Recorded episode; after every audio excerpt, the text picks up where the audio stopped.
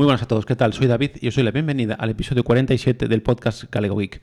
Bien, pues casi un mes después eh, estoy por aquí de nuevo, en esta ocasión grabando con Audacity desde el ordenador de sobremesa, que bueno, la verdad es que esta mañana eh, estuve limpiando eh, y nada, aproveché, ahora que terminé de limpiar tenía un hueco dije voy a aprovechar para grabar con Audacity, que hace muchísimo que, no, que, no grabo con, con Audacity, así aprovecho, ya que tengo pues el micrófono, la interfaz de audio y todo, pues le voy a sacar un poquito de partido. Pues bien, como os decía, casi un mes después, la última vez grabé el, 8 de enero, hoy es 5 de febrero. Y nada, como podéis ver en el título, voy a hablaros de eh, unos cuantos temillas que, tengo por ahí guardados desde hace algún tiempo, algunos más, recientes que otros. Y nada, y el primero de ellos es eh, que, voy a, que voy a cerrar el blog.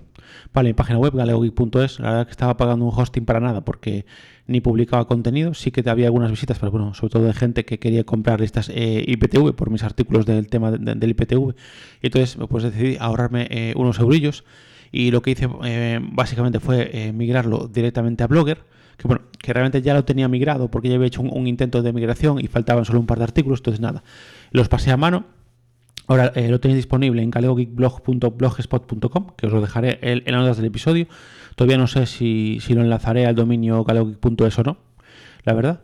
Y nada, y lo que hice básicamente fue hablar con, los amigos de NeoDigit para reducir lo que es el hosting y solo para tenerlo, eh, mantener lo que es el dominio y el hosting solo para el correo electrónico. Entonces también me bajó el precio de lo que estaba pagando, que no era mucho la verdad, pero bueno, así eh, ese, ese dinero pues lo puedo invertir en alguna otra cosilla como la que os comentaré después. Entonces, bueno, eh, eh, básicamente fue eh, lo, que hice. O sea, ahora mismo lo tengo en, Blogger.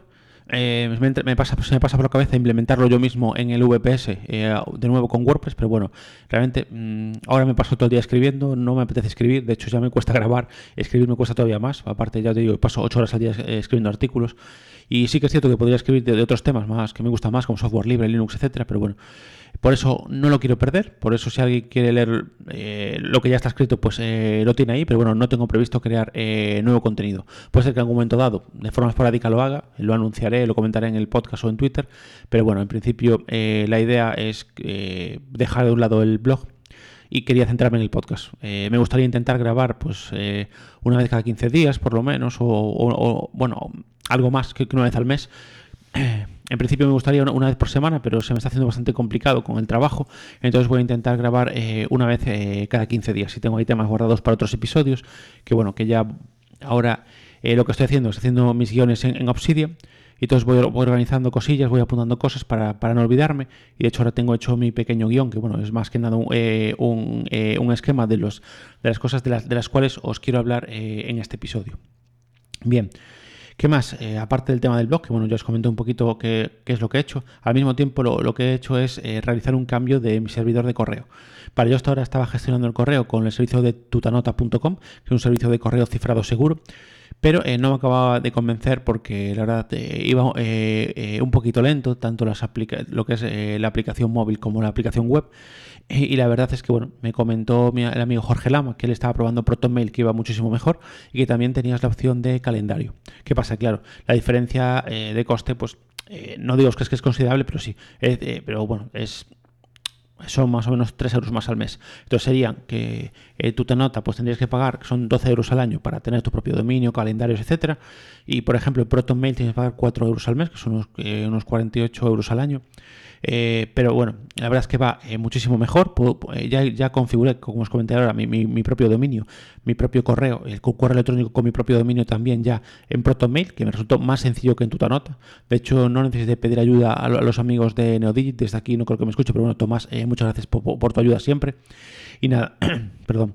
Y entonces eh, básicamente puedes seguir los pasos de los, pasos que te iba indicando ProtonMail y conseguir dejarlo configurado sin ningún tipo de problema. Sí que me peleé un poco porque decía que me dejaba enviar correos pero no recibir, pero finalmente hice alguna otra prueba y, sí que puedo recibir los correos sin ningún tipo de problema. Y bueno, y básicamente es eso. Eh, primero, eh, porque va muchísimo mejor las aplicaciones. Eh, a diferencia de Tutanota, que lo gestiona todo a través de una aplicación, pues eh, ProtonMail tiene una aplicación, de, una aplicación de correo y otra de calendario. Además, igual que Tutanota, puedo añadir, he podido añadir mis contactos sin ningún tipo de problema. Y, después, por ejemplo, el tema de calendario, eh, pude eh, importar sin ningún problema el calendario de Tutanota, lo, lo exporté en un archivo ICS y lo importé sin ningún problema. Además, una cosa que me gusta mucho de Proton Calendar es que además de, importar los calendarios que tengas, por ejemplo el de Google, que yo no lo hice porque hace mucho tiempo que, no lo uso, pues eh, aparte de eso, también te permite suscribirse a calendarios públicos. Yo, por ejemplo, antes estaba suscrito a un calendario de TVTime, que es mi aplicación de series, entonces ahí me, iba avisando y iba viendo el calendario cuando se estrenaba alguna serie en Estados Unidos. Y aunque todavía no lo he hecho, la verdad, porque es un tema que revisando para el podcast se me acaba de ocurrir ahora, eh, sí que lo, he de hacer y los comentaré qué tal va en, los siguientes podcasts. Después, además, eh, con la cuenta de pago, que es la más económica de Proton Mail, también te incluye eh, Proton Drive, que es un servicio beta que te da 5 GB de almacenamiento para tus documentos. Es decir, pues los documentos más importantes que quieras mantener cifrados, igual que su correo cifrado, pues también puedes tenerlos ahí de forma segura. No es mucho espacio, pero bueno como tengo pensado implementar algún servicio nuevo para el tema de mi propia nube, que ya os comentaré en otro episodio, pues en principio esos 5 gigas me llegarían de sobra. Y bueno, eh, ya, ya, digo, el cambio no ha sido complejo, simplemente pues hablé con Tomás de NeoDigit para que me hiciera el cambio de, hosting, básicamente, para mantener lo que es mi, propio dominio, que es galegogeek.es, y el servicio de correo, y después simplemente contraté la cuenta de ProtonMail, y la cuenta de pago y después simplemente fui siguiendo los pasos para dejarlo configurado con el correo electrónico con mi propio dominio. La verdad es que no, no me dio ningún tipo de problema. Ya lo estoy usando, me va muchísimo mejor tanto en la versión web como en la como las aplicaciones Android.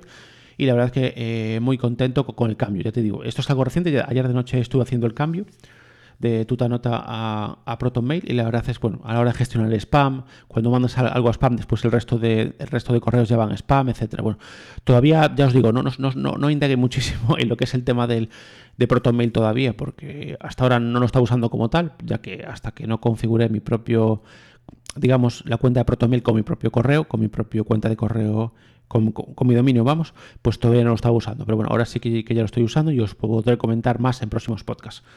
Y bueno, eh, básicamente hoy quería tratar eh, tres temas eh, principales. Ya sabéis que no me gusta hacer podcasts largos.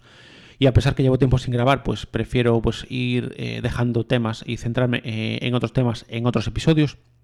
Y entonces, en este caso, el último episodio o el último tema que os quería comentar es hablaros de los nuevos podcasts que estoy escuchando. En este caso son de dos compañeros del grupo Cacharreoí, que son Imanol y Félix. El primero se llama Umlando, U-M-L-A-N-D-O, que ya os dejaré, eh, el, si puedo, os voy a dejar ya el, perdón, el feed, que aparte están los dos en Anchor, los feeds eh, de los dos eh, en la, en la, descripción del podcast, ¿vale? Y Manuel ya ha publicado tres episodios de su podcast, la verdad es que, bueno, son dos podcasts de tecnología, el de Manuel pues ya publicó un, un, poquito de todo. La verdad, publicó un episodio hablando de, la, de una aplicación, perdón, de una aplicación para salvar comida, que está eh, bastante bien. A ver si encuentro el nombre, un segundo. Eh, ahora eh, no lo veo aquí. A ver, os, lo voy a buscar. Así os, lo digo ya, un segundo. salvar comida. Y la verdad es que bueno, también publicó uno sobre edición de fotografía móvil, que la verdad es que está, es To To Go To Go, se llama. Vale, pues nada, eh, aparte de eso, ya te digo, eh, ya os digo, eh, publicó un episodio también de edición de fotografía movida que está muy interesante y la verdad que yo me suscribiría y lo seguiré escuchando porque son podcasts muy amenos, muy entretenidos y la verdad que está muy bien. Y después el amigo Félix, el, podcast se llama El Oscuro Pasajero y, básicamente creo un, sube un primer episodio de presentación donde habla de un poco de, de, él mismo, de su relación con, la tecnología, de su relación con, con el resto de la gente en ese sentido. Yo me identifico mucho porque en mi grupo de amigos no hay gente, prácticamente tengo un amigo que sí que es un poco más, eh, estás más enterado de la tecnología, está más metido en el mundo Apple pero pues el resto no. O sea, no saben lo que es una Raspberry Pi, ni una lista PTV ni nada. Entonces, bueno, la verdad es que, como dice Félix, muchas veces me, siento como un bicho raro. Eso sí, cuando alguien tiene un problema con un móvil o con un ordenador, ya sabéis a quién llaman, a mí.